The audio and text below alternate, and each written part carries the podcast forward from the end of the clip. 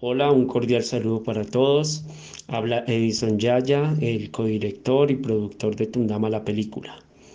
Em, Tundama es una película de 73 minutos de duración que narra mm, la historia de un valiente líder indígena que opuso eh, una feroz resistencia a la mm, invasión española durante el siglo XVI.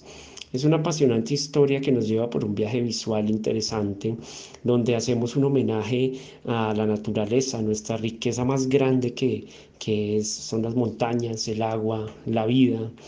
Asimismo, eh, engrandecemos la cultura, la familia y la libertad.